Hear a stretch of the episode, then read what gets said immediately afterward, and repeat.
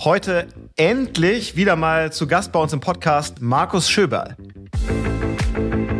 Herzlich willkommen zu UnternehmerInnen der Zukunft, dem Amazon-Podcast zum Marketplace. Wir können die Zukunft auch nicht vorhersagen, aber ich kann ein bisschen aus der Marktplatzsicht, also meinem Bereich, darauf eingehen und wir versuchen im Kern zwei Dinge zu tun. Das eine ist, uns wirklich weiter auf unsere Kunden und unsere Kunden sind nun mal äh, unsere Verkaufspartner zu fokussieren, vor allem auch unter dem Aspekt, wie können wir den Verkaufspartnern helfen, weiter zu wachsen. Also gerade auch in schwierigen Zeiten. Ich bin Alexa. Herzlich willkommen zu Unternehmerinnen der Zukunft, dem Amazon-Podcast zum Marketplace.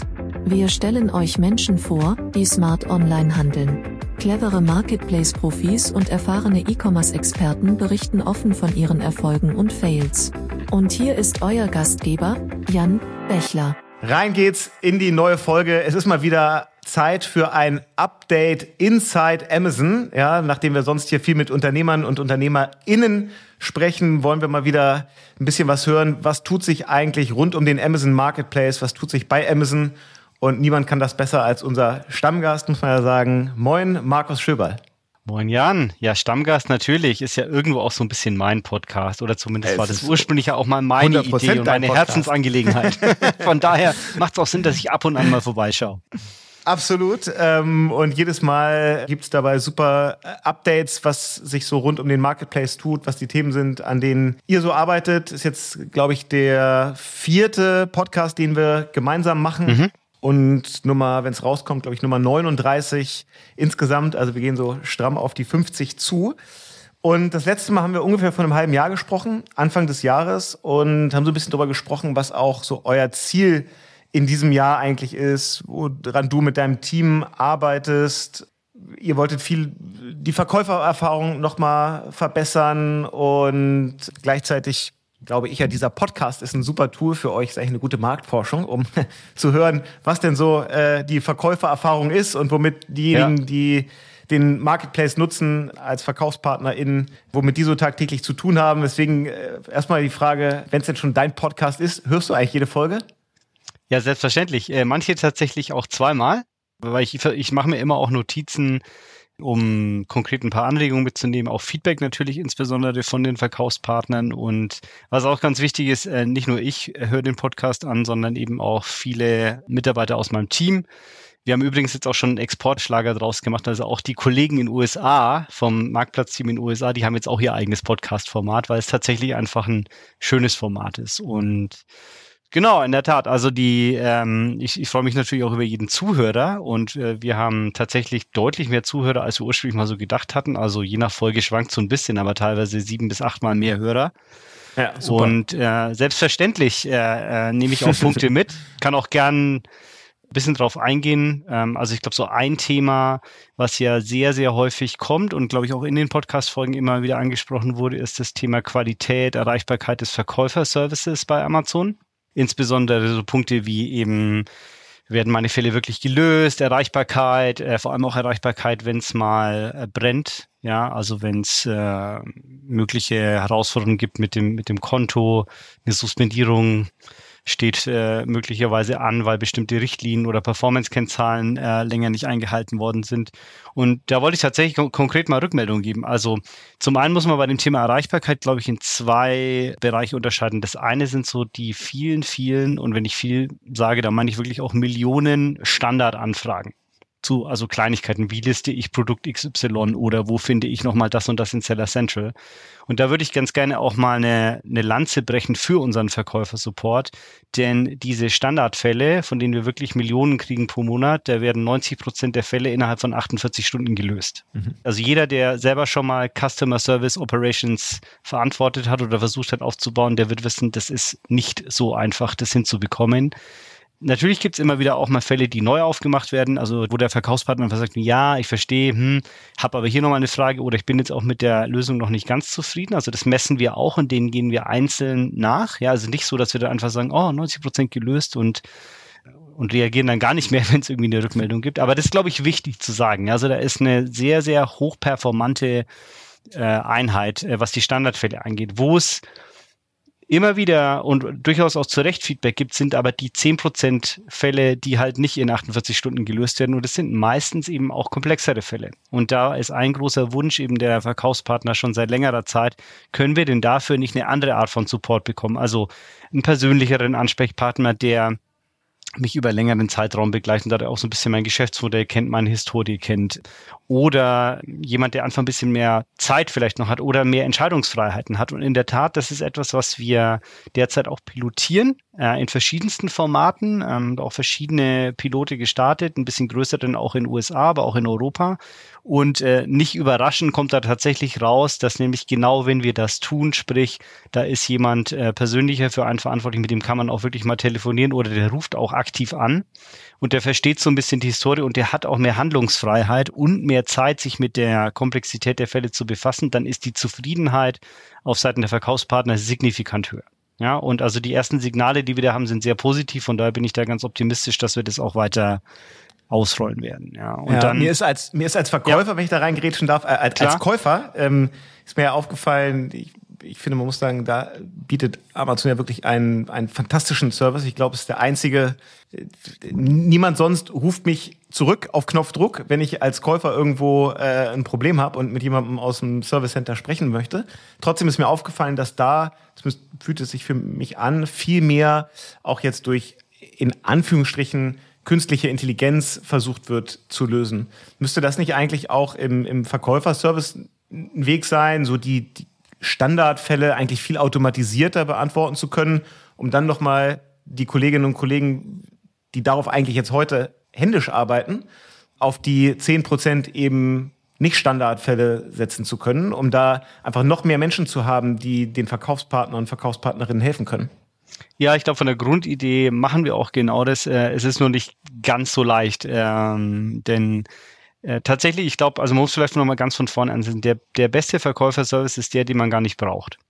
Hört sich jetzt total banal an, aber tatsächlich haben wir auch hier ein weltweites Programm ins Leben gerufen, mit einem ganz konkreten Ziel, die Kontakte, die wir bekommen im Verkäufer-Support, um eine Zahl X zu reduzieren jedes Jahr. Und die Zahl X, ich nenne sie jetzt aus Vertraulichkeitsgründen nicht, aber es ist eine große Zahl.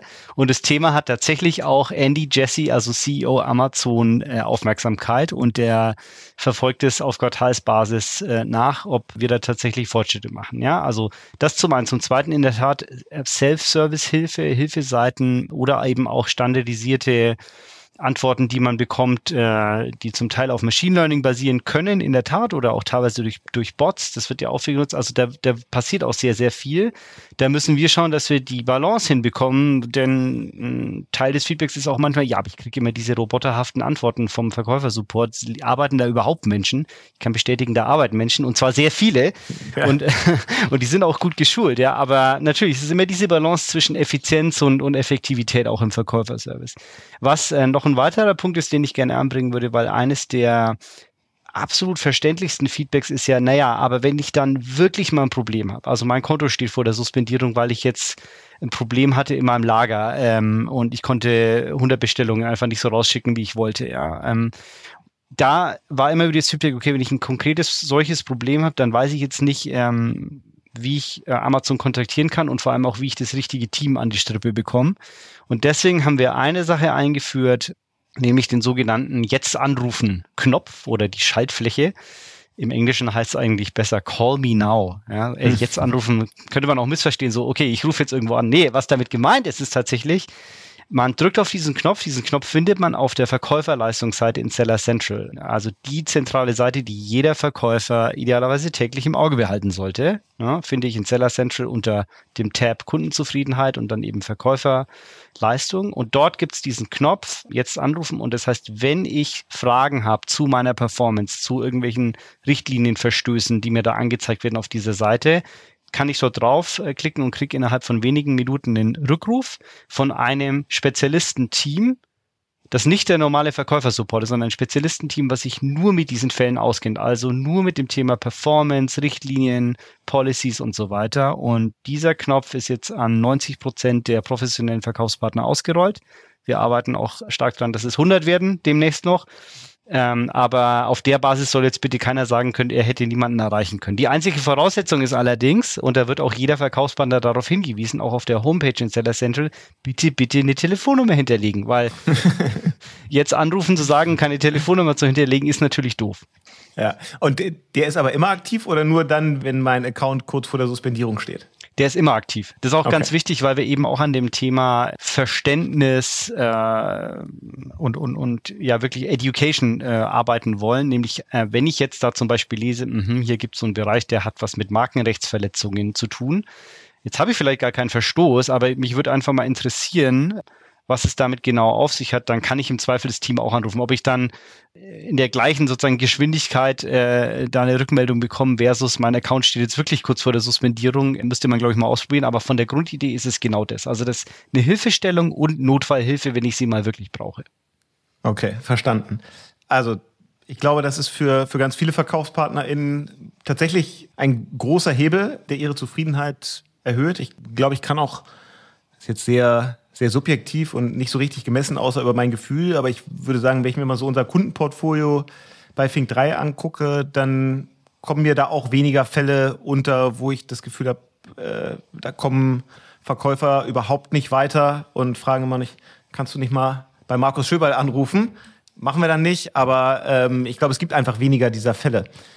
Was es aber gibt, ähm, und damit kommen wir ein bisschen vielleicht zu einem anderen Problem, das Verkaufspartner und Verkaufspartnerinnen gerade haben und wo ihr wahrscheinlich auch eine Einstellung zu haben werdet, ist die Frage, wie entwickelt sich eigentlich mein Geschäft so über die nächsten Monate oder mhm. Quartale? Mhm.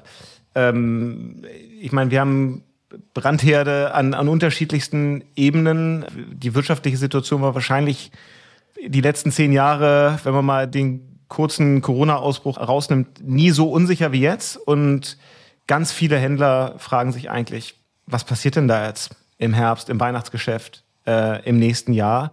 Habt ihr da als Amazon eine, eine Haltung zu, eine Meinung zu? Was glaubt ihr denn, wie sich so der E-Commerce im, im Allgemeinen und dann auch das Geschäft auf dem Marketplace im Speziellen entwickeln wird? Ja, also eine Glaskugel haben wir natürlich auch nicht und ich bin jetzt auch nicht der Andy Jesse, der sich, also selbst wenn ich es wäre, würde er sich wahrscheinlich auch nicht dazu äußern, weil es nicht kann. Wir können die Zukunft auch nicht vorhersagen. Aber ich kann ein bisschen aus der Marktplatzsicht, also mein Bereich, ähm, Perspektive äh, darauf eingehen und wir versuchen im Kern zwei Dinge zu tun. Das eine ist, uns wirklich weiter auf unsere Kunden und unsere Kunden sind nun mal äh, unsere Verkaufspartner zu fokussieren, vor allem auch unter dem Aspekt, wie können wir den Verkaufspartnern helfen, weiter zu wachsen. Also gerade auch in schwierigen Zeiten, klar muss man die Kosten im Auge behalten, Cash muss man im Auge behalten und es macht vielleicht Sinn, sich zu konsolidieren, zu fokussieren. All diese Dinge machen in einer etwas krisenbehafteten Situation wahrscheinlich noch mehr Sinn, als wenn's, wenn man, wenn man ohne was dafür zu tun, einfach wahnsinnig wächst. Aber Viele vergessen gern, dass man das Wachstum nicht aus dem Auge verlieren darf. Und da versuchen wir zu unterstützen, also wirklich auch da kundenorientiert zu bleiben. Und dann das Zweite ist, und das machen wir, glaube ich, auch als Amazon schon, schon immer so und auch als Gesamtfirma, da kann ich, glaube ich, auch für meine Kollegen sprechen. Wir beschäftigen uns relativ wenig mit den Dingen, die wir, die wichtig sind, aber die wir nicht unter Kontrolle haben. Also so plattes Beispiel wäre jetzt äh, das Wetter. Natürlich hat das Wetter auch auf einen Einfluss auf unsere Umsätze. Das kann man auch sehr gut messen. Aber wir können es jetzt halt auch nicht regnen lassen, wenn es mal regnen soll oder die Sonne scheinen lassen, wenn es mal regnet. Von daher beschäftigen wir uns damit tatsächlich sehr, sehr wenig und versuchen daher auch gar nicht so sehr die Zukunft vorauszusagen, sondern wir beschäftigen uns mit dem, was wir Inputs nennen, also Stellhebel, die wir in der Hand haben. Und auf der Endkundenseite sind jetzt die ganz, ganz klassischen Themen, nämlich möglichst große Auswahl, wettbewerbsfähige Preise, hohe Verfügbarkeit. Und da sind wir auch fundamental davon überzeugt, dass das auch in zehn Jahren, in 20 Jahren noch wichtig sein wird. Und daher arbeiten wir an diesen Stellschrauben. So und auf der Verkaufspartnerseite eben, wie gesagt, vor allem Themen, die weiter auch beim Wachstum helfen können. Um vielleicht ein Beispiel zu nennen, und ich habe äh, tatsächlich ein paar heute mitgebracht, aber um eins zu nennen, weil es jetzt sehr aktuell ist. Wir haben jetzt gerade an alle Markeninhaber da draußen, also die bei uns Verkäufer sind, ähm, das Thema Premium A Plus Content ausgerollt. Also A Plus sagt den meisten, glaube ich, was den meisten Markeninhaber kann ich eben meine Detailseiten ähm, aufwendiger darstellen, besser bebildern, Videos einspielen und so weiter. Und jetzt Premium A Plus geht noch mal einen Schritt weiter. Ich habe quasi noch mehr Platz zur Verfügung und noch ansprechendere Visuals zur Verfügung. ist ein Wunsch, der sehr, sehr stark geäußert wurde von, von verschiedensten Markeninhabern und da haben wir jetzt darauf reagiert, haben das in 20 Marktplätzen weltweit ausgerollt. Kann man auch in 20 Sprachen übrigens äh, den Content hochladen. Ja, also muss jetzt nicht alles in Englisch oder in Deutsch sein. Und natürlich ohne Garantie, aber das, was wir so messen konnten in den letzten Monaten, äh, kann die Conversion um bis zu 20 Prozent erhöhen. Okay, das ist auf jeden Fall relevant und glaube ich auch ein nützliches Tool. Und trotzdem bei all diesen Tools kann ich jeden Unternehmer, jede Unternehmerin verstehen, wenn man jetzt da sitzt und sagt, okay, jetzt wird es auf einmal ganz schön raue See und ähm, jetzt wird es ungemütlich. Was, glaubst du denn, was kann man jetzt Verkaufspartnern mit an die Hand geben? Ähm, so aus deiner Erfahrung und du sprichst ja mit wahrscheinlich mehr Marktplatzhändlern als jeder andere ähm, mhm. oder dein Team tut das mehr als jeder andere. Und jeder wird da so ein bisschen seine eigenen Strategien haben. Äh, aber was würdet ihr denen jetzt mit an die Hand geben, um irgendwie möglichst gut, soweit es denn geht, durch jetzt vielleicht auch mal ein bisschen unruhigere Zeiten zu kommen? Ja, äh, also mir liegt fern, jetzt da äh, das Patentrezept für alle Verkaufspartner die sich da gerade Sorgen machen, äh, auszugeben, weil ich es nicht habe. Aber ich glaube, ein paar Dinge, die bewähren sich schon. Also zum einen ist es aus meiner Sicht sehr, sehr wichtig, ruhig zu bleiben.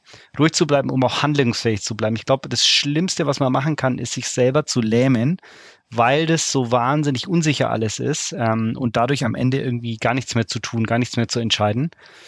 Das halte ich für falsch. Ja, ist auch etwas, was wir versuchen als Amazon uns aufrechtzuerhalten, obwohl wir ja mittlerweile ein sehr, sehr großes Unternehmen sind. Aber diese Entscheidungsgeschwindigkeit und Handlungsfähigkeit, die versuchen wir uns zu bewahren. Dann, das ist definitiv eine Zeit, wo ich auf Kosten und auf liquide Mittel, also auf Cash schauen muss. Definitiv. Und von daher kann schon auch äh, eine Konsolidierung von, von Prozessen, meines Sortiments vielleicht und natürlich auch einen, einen Rückschnitt in den Ausgaben, also alles mal so ein bisschen auf den Prüfstand zu stellen. Macht das überhaupt noch Sinn? Das kann, glaube ich, immer Sinn machen. Ja, für den einen Verkaufspartner mehr, für den anderen weniger. Was ich ganz äh, inspirierend fand, ich habe neulich auf LinkedIn vom Philipp Kehila einen Beitrag gelesen. Der, der Philipp war ja auch schon uns bei uns mal im Podcast. Der betreibt ja, ja Mokebo. Mokebo. Genau, ja. Mokebo Online Furniture, also Online-Möbel, versucht den Online-Möbelmarkt zu revolutionieren mit einem im Wesentlichen Dropship-Modell. Und äh, Philipp hat seine Geschichte geteilt, dass äh, letztes Jahr im November nach dem Black Friday das wichtigste Lieferantenlager abgebrannt ist. Ich glaube, wenn ich es richtig im Kopf habe, 50 Prozent oder 60 Prozent seiner Umsätze hingen, hingen an Produkten von diesem Lieferanten. Und Philipp beschreibt ja ganz schön, da gibt es auch einen Artikel dazu, den er verlinkt, wie er damit umgegangen ist und ähm, also auch ne, also sofort geguckt, welche Sendungen kann man noch retten und können noch rausgehen, wie kann man andere Sortimentsbereiche, äh, die nicht in diesem Lager gelagert waren, nach vorne pushen, alle Ausgaben auf den Prüfstand stellen. Also er hat die Worte auch benutzt, ja, Run Rate, Burn Rate, Cost Cutting. Und letztlich dann, um ihn da auch zu, zu zitieren, das habe ich mir tatsächlich jetzt rausgeschrieben, auch ähm, war sein Resümee, äh, letztendlich hat es uns geholfen, die Konsolidierung, die alle anderen gerade durchmachen, schon drei bis vier Monate früher abzuschließen. Und ich fand es ganz inspirierend, weil natürlich aus so einer unfassbaren Krisensituation, die auch das Unternehmen gefährdet hat, ernsthaft gefährdet hat, daraus jetzt die Erkenntnisse entstanden ist, okay, wir können es trotzdem schaffen und wir gehen jetzt eigentlich sogar gestärkt aus der Krise raus. Und um da vielleicht ähm, das so ein bisschen auf die Amazon-Verkaufspartner und Marktplatzwelt nochmal zu münzen, fallen mir zwei Themen ein, die ich für, für wichtig halte oder die man sich mal überlegen könnte. Das eine, also wie gesagt, Cash, Cash ist King, liquide Mittel sind King, also damit auch das Thema Working Capital ist King. Ähm, vor allem für diejenigen, die Fulfillment bei Amazon nutzen bei uns, also FBA, Versand durch Amazon kann ich nur noch mal ans Herz legen, die Umschlaghäufigkeit und die Abverkaufsrate wirklich im Blick zu haben. Also all, ich versuche das ja bei jeder Gelegenheit zu betonen, wer immer noch der Meinung ist, Amazon FBA ist ein günstiges Warenlager, der liegt falsch. Es ist nicht so und es war eigentlich auch noch nie so gedacht, ja. FBA ist im Wesentlichen ein Fulfillment Service, der ist wahrscheinlich mit eins der besten Marketing- und Conversion-Optimierungstools. Und wir sind sehr stark darauf fokussiert, eben schnelles Fulfillment zu gewährleisten, sehr akkurates Fulfillment, aber wir sind definitiv nicht der beste Lagerplatz zu günstigen Konditionen, ganz im Gegenteil. Und daher kann ich nur allen Verkaufspartnern raten, die FBA nutzen, wirklich das Thema Lagerbestandsindex, also das ist eine Kennzahl, die wir erfunden haben in Seller Central, um so ein bisschen Überblick zu behalten, die wirklich sich ständig anzuschauen und darin insbesondere das Thema Abverkaufsrate, also Umschlaghäufigkeit, Abverkaufsrate. Also es klingt banal. Ich glaube, jeder, der sich mit Logistik ein bisschen auskennt, wird sagen, ja klar. Mhm. Aber wir kriegen immer wieder das Feedback ähm, oder wir beobachten auch, dass ähm, FBA-Verkäufer das äh, noch nicht so auf dem Schirm haben und die Abverkaufsrate ist auch eine Kennzahl, die da explizit genannt wird. Ne? Also Thema eins. Thema zwei, was man immer mal wieder auch äh, in einer etwas schwieriger gewordenen Lage sich anschauen kann, fokussieren auf die eigenen Stärken und gegebenenfalls outsourcen von Themen, die eben vielleicht nicht Kern sind. Und eine Möglichkeit, die man in Erwägung ziehen könnte, wäre auch das Thema Kundenservice, weil man kann jetzt eben auch als Verkäufer bei Amazon, wenn man selber Bestellungen erfüllt, also wenn man nicht FBA nutzt und Versand durch Amazon, kann ich auch den Kundenservice für bestellbezogene Kundenanfragen durch Amazon abwickeln lassen. Das ist relativ neu, machen wir in Deutschland jetzt seit ein paar Monaten nach so einer Pilotphase. Weltweit ist es schon ein bisschen, bisschen länger vorhanden. Und im Wesentlichen heißt es wirklich, dass bestellbezogene Anfragen, also wo ist mein Paket, der Klassiker, ja, mhm. nicht produktspezifische Fragen, wie funktioniert dieser Laptop, also bestellbezogene Kundenanfragen kann ich vom Amazon Kundenservice abwickeln lassen. Etwas, was äh, ja bei Amazon Retail, also wenn ich bei Amazon dem Händler kaufe, eh der Fall ist, was eben auch bei FBA der Fall ist, was auch bei Prime durch Verkäufer der Fall ist. Und jetzt eben auch, wenn ich eigens versende mit DHL oder mit DPD, wem auch immer. Und der Vorteil kann sein, ja, muss sich jeder anschauen, eben, dass ich mir einfach Zeit und Kosten spare. Ja, also wir nutzen unsere gesamte Mannschaft weltweit äh, 24/7. Ähm, dadurch skaliert es natürlich auch gut. Ich muss jetzt auch nicht so Auslastungsschwankungen ausgleichen. Im Sommer habe ich ein Loch, im Winter zu Weihnachten ist die Hölle los. Und äh, was wir so sehen, ist, dass jetzt mittlerweile mehr als 200.000 Verkäufer das weltweit nutzen. 200.000 stark steigend auch. Ähm, was ganz wichtig ist, auch bei den Performance-Kennzahlen kann das helfen. Also die Rate an Bestellmängeln ist im Schnitt 38 Prozent geringer. Mhm. Und die Kundenzufriedenheit, die wir auch messen, liegt bei 85 Prozent, also relativ hoch. Ja. Und ähm, ja, Customer Service bei Amazon kann auch was kosten. Die Idee, wie wir es designt haben, ist aber auch die, wenn ich bestimmte Leistungskennzahlen erfülle, also zum Beispiel immer trackbare äh, Sendungen rausschicke oder auch meine, meine äh, Kundenkontaktrate unter einem bestimmten Niveau ist, fünf Prozent, dann werde ich auch weiterhin den Kundenservice durch Amazon umsonst bekommen. Ja, also Stichwort Outsourcing kann vielleicht auch eine Überlegung wert sein. Ja, und du hast eben über, über Cash gesprochen. Ich fand ja ganz interessant jetzt in einer der letzten Folgen mit der äh, Nadine von der ING, die ja auch nochmal über euer Produkt gesprochen habt, wo ihr VerkaufspartnerInnen tatsächlich auch äh, unterstützt bei der Warenfinanzierung mit einem, ich sage jetzt mal, teilautomatisierten Kredit. Also wer sich für das Thema interessiert, einfach mal in eine der vorherigen Folgen gucken oder reinhören. Vielmehr, da finde ich, gab es auch nochmal tatsächlich gute Insights zu dem Thema. Jetzt hast du ja einen Background als Unternehmensberater. Ähm, und wir haben ja eben schon ein bisschen drüber gesprochen, ähm, was man so machen kann, um auch äh, Kosten zu sparen und effizienter zu arbeiten. ist ja auch genau das, was Unternehmensberater ähm, immer so denken und ihren Kunden mitgeben müssen. Ich finde ja, es bringt ja viel mehr Spaß, nicht nur über Effizienzen und, und Kosten zu reden, sondern auch nochmal drüber zu sprechen, wo man denn nochmal zusätzlich Wachstum generieren kann und wo vielleicht auch in so einer unruhigen Phase nochmal Chancen entstehen. Wie blickt ihr denn darauf? Also wo, wo liegen denn jetzt die, die zusätzlichen Wachstumsfelder, die du gerade so siehst, die für eure Partner relevant werden? Ja, absolut wichtiger Punkt. Ähm, und das ist auch, glaube ich, der Kernbereich, bei dem wir als Unternehmen und mit dem Marktplatz unterstützen können. Und ich würde zwei Dinge nennen. Zum einen Internationalisierung und Export. Der wird vielleicht der ein oder andere Verkaufspartner oder Verkaufspartnerin jetzt sagen, hm, warte mal, ganz schwierige Zeiten. Inflation, Währungskursschwankungen, globale Lieferschwierigkeiten und so weiter. Da soll ich jetzt regional expandieren. Das ist doch verrückt. Auch hier möchte ich sagen, ist natürlich kein, kein Patentrezept und es muss sehr, sehr genau abgewogen werden und sehr genau analysiert werden. Aber gerade weil es äh, insbesondere auch globale Produktknappheiten gibt, ergeben sich teilweise ganz, ganz neue Chancen. Also ich habe vielleicht auf einmal im Bekleidungsbereich in Spanien wieder eine Gelegenheit, äh, mir eine Nische da rauszuschneiden, die es vorher nicht gab, weil es dort tatsächlich vielleicht jetzt systematische Verfügbarkeitsschwierigkeiten bei gewissen Produktsortimenten gibt. Ja. Und das Zweite ist, ich muss eben gucken, also ich habe das Thema Konsolidierung, Kosten, Cash angesprochen, ganz, ganz wichtig. Aber was mir halt auch nicht hilft, ist, wenn ich irgendwie nach dieser Zeit auf einen, ja, letztendlich deutlich kleineren Kuchen habe, sondern ich muss immer auch gucken, vielleicht habe ich zwar eine schlechtere Prozentmarge, aber in absoluten Stückzahlen kann ich eben weiter wachsen und da könnte äh, regional zu wachsen natürlich eine Stellschraube sein. Das zweite ist tatsächlich neue Sortimentsbereiche zu entdecken, also neue Produkte, neue, neue Trends. Und da würde ich gerne ein bisschen Werbung auch machen für ein neues Feature, was ich sehr, sehr cool finde, äh, was wir seit kurzem eigentlich an, an alle professionellen Verkaufspartner ausgerollt haben, nämlich den sogenannten Product Opportunity Explorer. Opportunity Explorer im Englischen.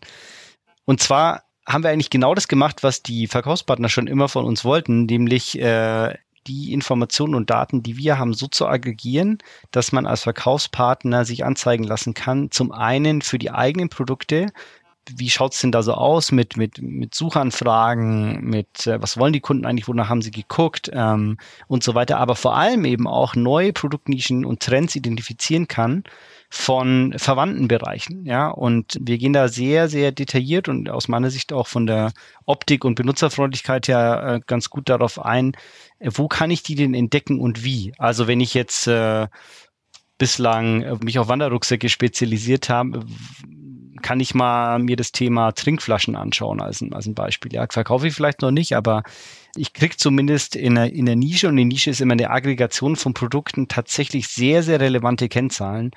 Und äh, wo finde ich das? Äh, zum einen in Seller Central natürlich. Da gibt's in der Navigationsleiste oben das Thema Wachstum. Wenn ich da draufklicke, dann kommt äh, weiter unten der Product Opportunity Explorer. Aber ähm, ich habe neulich tatsächlich auch einen ganz guten externen Podcast dazu gehört, und zwar den Vitamin A Podcast. Ja, von, äh, von den Kollegen von Adference. Genau, genau. Ja, Florian Nottorf, schöne Grüße. Florian Nottorf, genau. Und ähm, da gibt's eine extra Folge nur zu dem Thema Opportunity Explorer, wo der Florian sehr, sehr ausführlich erklärt, worum geht's da eigentlich. Und äh, glaube ich auch zu dem Schluss kommt so, wow, das ist eigentlich sehr, sehr mächtig. Und in der Tat, es kennen noch nicht so viele, weil wir es jetzt gerade ausgerollt haben, aber kann ich ganz, ganz stark empfehlen. Kostet nichts, sondern einfach mal nutzen, einfach mal gucken, kann ich vielleicht hier noch ein paar Produkttrends, ein paar Nischen äh, ausfindig machen, in denen ich dann eben neues Wachstum generiere zukünftig. Also das ist, glaube ich, wirklich ein total mächtiges Tool. Viele von den Goldrausch-Begeisterten, äh, die es da so in den letzten Jahren gab, haben das ja schon auch in, mit anderen Tools in der Vergangenheit gemacht ähm, und haben dann so total branchenagnostisch ja mal geguckt, wo gibt's irgendwie Produkte, die viel gesucht werden, aber wo es noch wenig Angebot gibt. Und haben dann damit, muss man ja auch sagen, also mit, mit aller Anerkennung auch glaube ich, wirklich erfolgreiche ähm, Accounts aufgebaut, mit denen sie relevanten Umsatz machen. Ja. Bisher mit externen Tools, jetzt gibt es das tatsächlich auch, äh, auch von euch. Ein Thema, das ist so sicherlich ein bisschen trocken, aber es ist total wichtig. Ähm, deswegen haben wir nämlich auch in den letzten Monaten immer wieder mal auch hier ähm, im Podcast dafür getrommelt und versucht, Awareness zu schaffen war äh, das sexy Thema der erweiterten Herstellerverantwortung, die zum 1.7. in Kraft getreten ist. Erklär doch nochmal, was verbirgt sich dahinter und was hat sich da eigentlich getan? Weil man muss schon sagen, so unattraktiv das Thema auch ist, so wichtig war es dann eben auch, ähm, da als Händler so ein paar Maßnahmen zu ergreifen, um sein Geschäft weiter betreiben zu können. Ja, genau. In der Tat, weil eben diese erweiterte Herstellerverantwortung, die ist jetzt auch nicht ganz neu. Wir hatten jetzt zum Juli das Thema Verpackung, wir haben jetzt äh, zum Januar das Thema Elektrogeräte. Also die Themen sind per se nicht neu, aber was eben neu ist, dass der Gesetzgeber Marktplätze wie eben auch den Amazon-Marktplatz haftbar macht, falls wir Angebote haben, also äh, Verkäufer bei uns tätig sind, die dort entsprechend nicht registriert sind. Ja, also jetzt zum Juli war es das Thema Verpackungsregister was aus unserer Sicht eigentlich sehr gut äh, gelaufen ist. Also wir, wir sind sehr, sehr zufrieden über die hohe Beteiligung aller Verkaufspartner. Ähm, wir haben auch sicherlich einiges äh, gelernt in der Umsetzung. Wie immer, äh, läuft nicht alles perfekt, aber in Summe sind wir da eigentlich sehr, sehr zufrieden. Das Thema ist aber auch nicht jetzt auf einmal vorbei, sondern es gilt weiterhin, ja. Also wenn ich äh, Verpackungen, ähm, die Verpackung, die ich eben nutze, registrieren muss, äh, was eigentlich jeder muss, dann muss ich beim Verpackungsregister registriert sein. Das heißt, wenn ich jetzt als neuer Verkäufer auch bei Amazon anfange, dann muss ich das Thema auch im Auge behalten. So, und jetzt im Januar kommt das Thema Elektro- und Elektronikgeräte. Auch da ist es so, ähm, das basiert auf dem Elektro-G, dem Elektrogesetz, das gibt's auch schon länger. Aber wir werden eher ab Januar eben haftbar gemacht. Das heißt, dass wir auch da Verkaufspartner, die nicht entsprechend registriert sind, und uns ihre Registrierungsnummer, das ist die sogenannte WEEE, W 3 E ähm, übermitteln und wir dann prüfen, ob sozusagen diese Nummer mit dem Hersteller zu dieser Geräteart auch in der zentralen Datenbank, die es dazu gibt, bei der Stiftung IAR ähm, registriert ist, dann müssen wir auch äh, die Angebote äh, vom Verkauf suspendieren. Sonst werden wir dafür bestraft.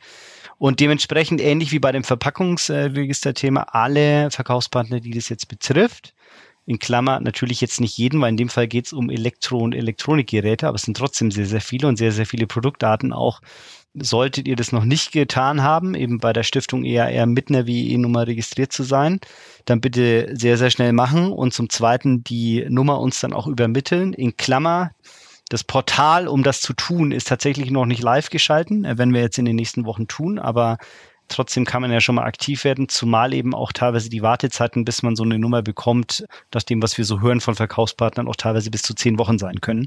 Also lieber jetzt aktiv werden, die Nummer organisieren, sodass sie an uns übermittelt werden kann. Wichtiges Thema. Alles klar, da werden wir wahrscheinlich auch noch ein paar Mal in den nächsten Folgen darauf hinweisen, damit das keinem durchrutscht. Eine ganz andere Veränderung seit unserer letzten gemeinsamen Folge war ja, dass es einen Wechsel gab bei Amazon in Deutschland.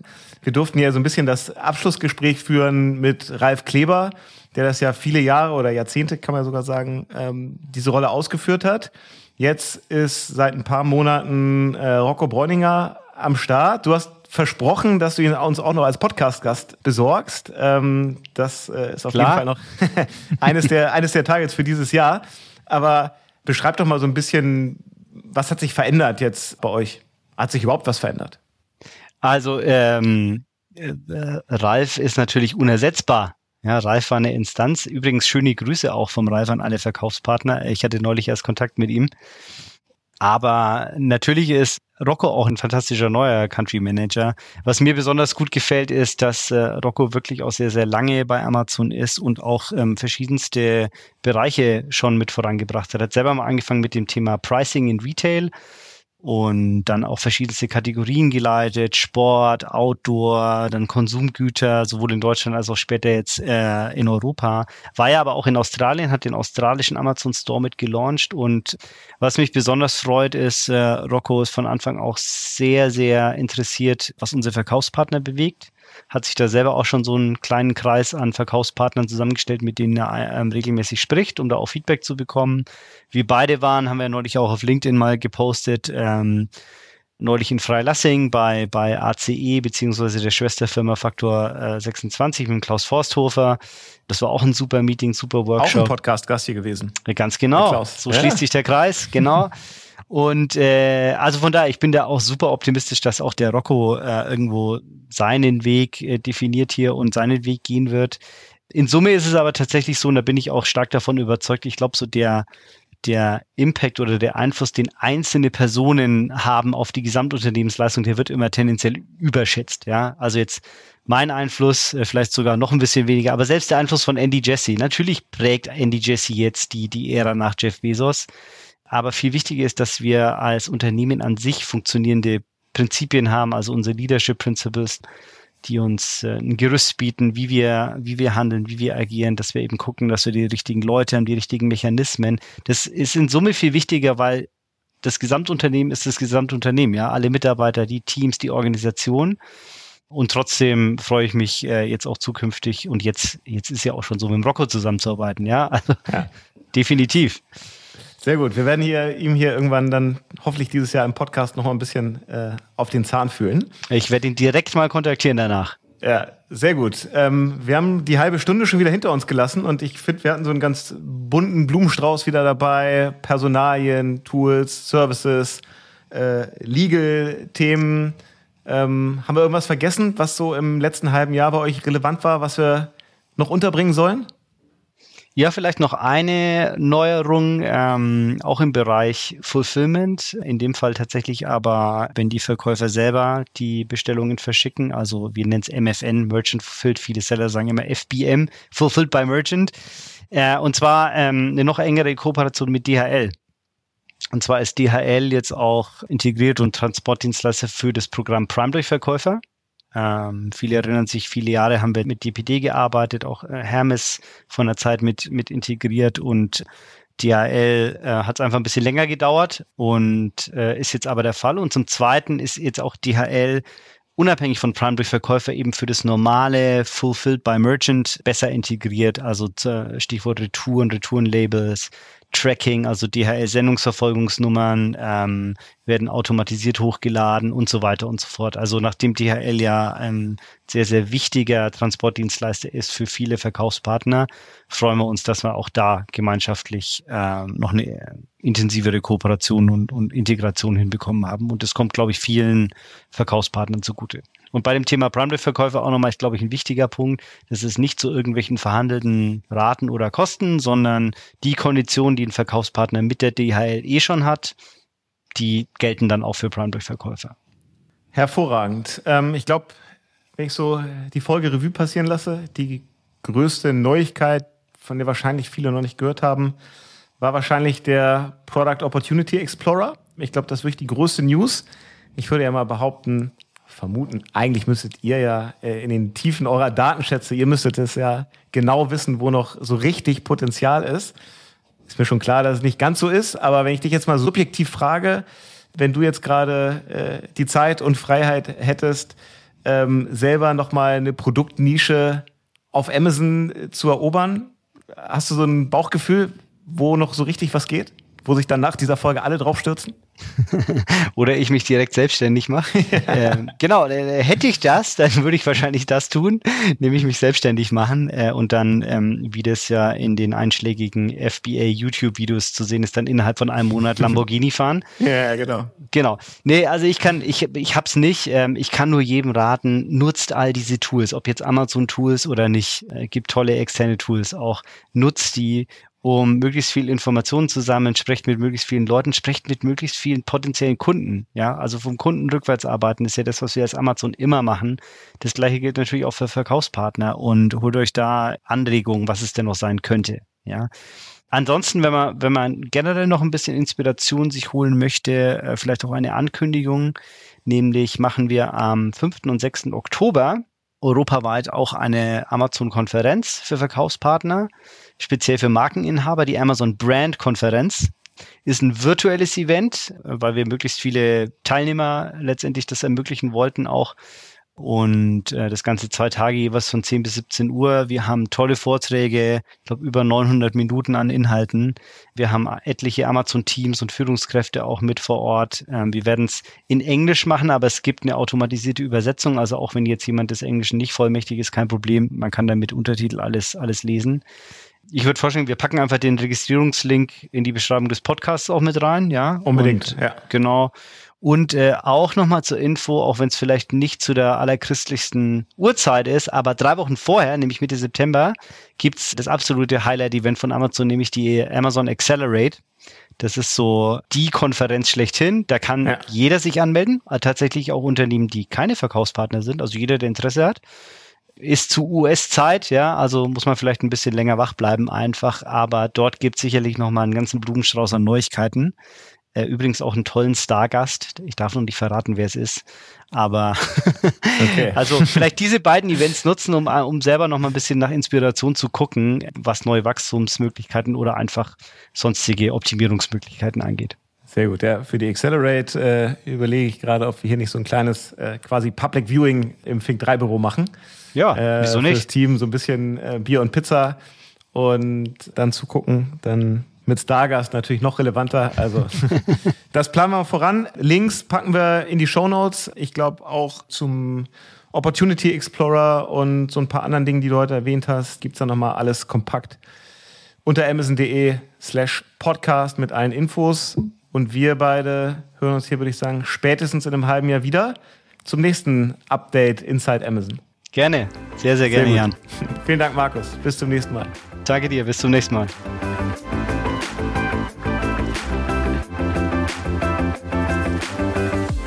Das war UnternehmerInnen der Zukunft, der Amazon-Podcast zum Marketplace. Weitere Informationen zum Podcast und unseren Gästen findet ihr auf www.amazon.de/podcast. Bis zum nächsten Mal.